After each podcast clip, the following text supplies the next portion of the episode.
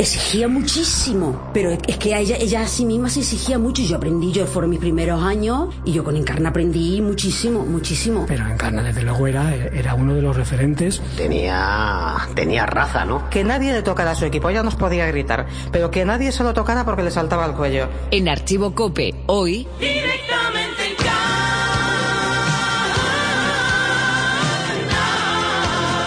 20 años sin Encarna. Septiembre de 1983. Mm, He aquí la noticia. Encarna de noche, en las noches de la COPE y de Radio Miramar. ¿Es así? Así es. Desde el lunes. Desde el lunes que viene. Han dado las campanadas. En la cadena Cope y Radio Miramar son las 12 de la noche. Nace una nueva madrugada. A los hombres y mujeres que en ella reinan. Por ellos, la radio a partir de este momento es impacto y sorpresa y emoción y acontecimientos. El pulso de un país, segundo a segundo. Era un momento en el que estábamos trabajando por hacer un relanzamiento de esta cadena y pensábamos que la tarde y la noche de la cadena COPE tenía también que alcanzar un nivel profesional y de contenidos y de fuerza análogo al que ya teníamos por la mañana. José Luis Gago, director general de COPE entre 1981 y 1983. Esa es la gente que necesita la radio en la madrugada. La gente que haga de una radio de servicio y de amor entre la gente es una noche de fiesta. Yo hacía poco había estado en Barcelona para otros asuntos y me pasé toda una noche con ella en el estudio y con José María Balbea en Radio Miramar, que era donde ya realizaba este programa. Y si tenía yo, no, no duda, sino alguna imprecisión en mi concepto de lo que Encarna Sánchez era como profesional y como persona, vamos, se me disiparon completamente. Y este es el equipo de profesionales que hacen posible nuestra madrugada. Control de sonido, José Luis Cid. He aprendido mucho, he aprendido a, a moverme rápido, entre otras cosas, porque era una comunicadora que em, lo que pretendía es que tú consiguieras ver lo que ella mm, quería en ese momento. Con los servicios informativos de Radio Popular de Madrid. Productor, Pedro Pérez. Porque ella tenía una cosa que, de la que mucha gente carece, que era su capacidad para emocionar a través del micrófono. Y yo soy una más del equipo. Yo soy madrugada a madrugada, encarna de noche.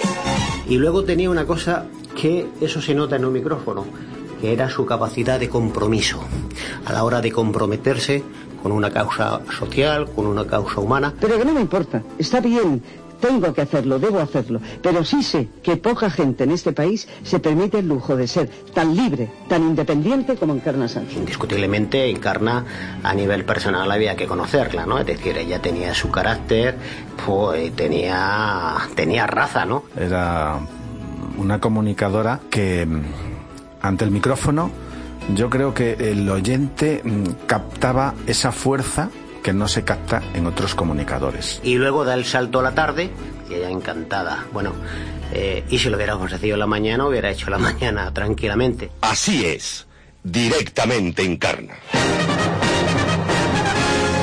Una tribuna en la tarde para que un pueblo proyecte su voz. Cuatro horas de impacto donde la actualidad, el ritmo y los acontecimientos se viven de forma diferente.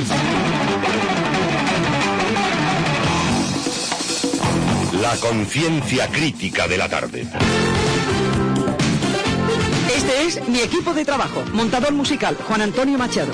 Control de sonido, María Teresa Fernández Almagro. Encarna como, como comunicadora fue eh, sin duda la, la mejor de todas. Barría, o sea, era una señora que abría el micrófono y llenaba la onda. Y como profesional yo aprendí muchísimo de ella. Tenía un carácter muy fuerte, pero lo mismo que ella se exigía a ella misma, no lo exigía a los demás. Yo, por ejemplo, tengo la antena de oro, pero yo tengo, yo, yo tengo la antena de oro gracias a Encarna. ¿eh? Porque yo trabajaba con ella mm, mano a mano, ella y yo. Periodistas, Ana María Pombo. Mm, Lo que te decía Encarna mm, realmente eh, marcaba, marcaba un antes y un después y te convencía. Por aquella redacción pasaron muy buenos profesionales. Yo recuerdo a Marcio Ortega, ¿no? que llegó como becaria y hoy día se ha convertido en una superproductora. Encarna nos decía siempre que teníamos que ir más allá. Ponía como, por ejemplo, mm, yo no quiero hablar, no quiero hacer una entrevista a la viuda del señor que acaba de fallecer, yo quiero hablar con el señor que acaba de morir. La redacción prácticamente no le gustaba. La mayoría de días venía ya pues media hora antes de hacer el programa. Ahora eso sí, a las nueve de la mañana ya te estaba llamando, ya estaba diciendo, anoche vi en televisión a Bertín Osborne y quiero a ver si mañana podemos hablar con él. Anoche leí en el diario El Mundo un reportaje sobre las viudas de los pescadores y quiero hablar con esas mujeres. Era una mujer de teléfono, a golpe de teléfono. Llamaba y decía, quiero esto, esto, esto y esto. Entonces ella se hacía la publicidad, ella se lo contaba todo, ella se lo explicaba todo. Oye, Encarna, ¿qué es la radio? Yo le diría, siéntese esta noche con nosotros. Yo le voy a enseñar lo que es la radio. A mí me, me alucinaba que vendía hasta una escoba vieja. O sea, tú tenías una escoba vieja de eso y Encarna te la vendía. Por eso hay que combatir las inclemencias del tiempo y los productos agresivos que utilizamos permanentemente. Por eso lo mejor es una chispita nada más en tus manos cada día de crema ultra protectora. Lo que Encarna decía iba a misa. Es decir, yo conocí gente que decía, es que me he bajado del coche buscando el crecepelo que ella anunciaba, pero si yo tengo pelo. Eh, ella era eh, la que hacía que el producto eh, tuviera la, la fuerza de Encarna. Ella era capaz de eh, estar en el micrófono hablando media hora seguida, sin ningún texto, sin ningún guion, y convencerte de lo que estaba diciendo. Y pionera era en algunos espacios, por ejemplo, teníamos uno que era Todos tienen su sueño, donde los oyentes querían cumplir unos sueños que por sí solos no podían realizar y el programa les ayudaba. O sea, luego fue un gran éxito de televisión, sorpresa, sorpresa. Si yo te pregunto ahora mismo, ¿recuerdas lo que soñaste anoche? ¿A que no te acuerdas? Ella, ella era eh, el recurso que todos los oyentes tenían eh, cuando querían acudir a alguien, cuando tenían algún problema, siempre era Encarna. Ay, con Encarna, dile a Encarna, que me encarna, que encarna, que encarna. O sea, ahí te dabas cuenta que la gente oía la radio y que la gente oía Encarna. Buenas noches, España. Buenas noches. Santa ¿Qué pasa? ¿Qué pasa? Dime, como te veo esta noche mucho más alegre. Sí. Como creyéndote ya a la realidad de las cosas.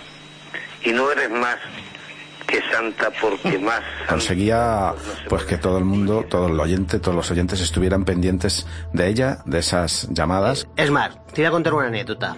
Cuando Encarna faltaba algún programa, los teléfonos de la redacción se caían. Que se caían. Encarna siempre tenía la puerta abierta para todos los oyentes. Es decir, el oyente era el gran invitado, era el gran amigo al que decía de tú y el invitado, el ministro, el personaje que venía, le decía de usted muchas veces porque no le concedía el honor de su amistad. No obstante, Encarna a nivel personal, y ese es un tema que, que, bueno, que mucha gente no conoce, ayudó de su bolsillo, de su economía personal a mucha gente. Siempre se recurría a Encarna, ¿eh? porque, ella, porque ella además lo sentía, además, ¿eh? ella, ella, ella sentía que los, los, los problemas de la gente eran, su- eran sus problemas. ¿eh? Claro, hay un corazón, un sentimiento, y hay un cerebro, y hay fibras. Naturalmente, yo empiezo de una manera y acabo de otra porque la gente me comparte la vida o me la regala, su vida, o me la cuenta. Y esa vida me desgarra, me, me- rompe en dos, me, me descompone, me hace sufrir, me hace llorar. Y de pronto, cuando estoy viviendo esa emoción, llega otra llamada telefónica que es la locura, que me desborda, que me hace sonreír, que me hace reconciliarme con la vida y con el ser humano. Será posiblemente eso. Hay gente, hay algunos que se apuntaban que a Encarna le tenían miedo, ¿no? Y que por eso venían los invitados, que por eso venían los políticos, venían los artistas, venía la gente de la cultura. Bueno, eh, eso es mentira. A Encarna lo que sí le tenían era respeto.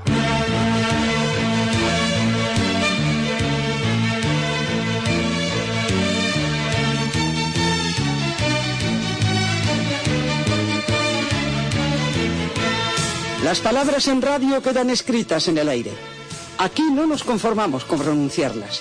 En Directamente Encarna somos algo más que palabras. Y los últimos tiempos ya eh, nos preguntábamos muchos días que por qué conforme estaba, como tenía fuerzas para ir, pero cuando llegaba a su estudio, apagaba la luz, se ponía en penumbra, adquiría como fuerza, como energía. Entonces, es que la vida suya era la radio, el micrófono le daba vida. Jesus fällt zum zweiten Mal unter dem Kreuz. Paloma Gómez Guerrero, te hablamos desde los estudios centrales de la cadena COPE en Madrid y te hablamos para interrumpirte porque eh, tenemos que dar una triste noticia y es que nuestra compañera Encarna Sánchez, directora del programa Directamente Encarna, ha fallecido a última hora de esta tarde en su domicilio de Madrid a la edad de 59 años. El fallecimiento se ha producido tras una larga. ¿Te ha gustado? Compártelo y escucha más en cope.es.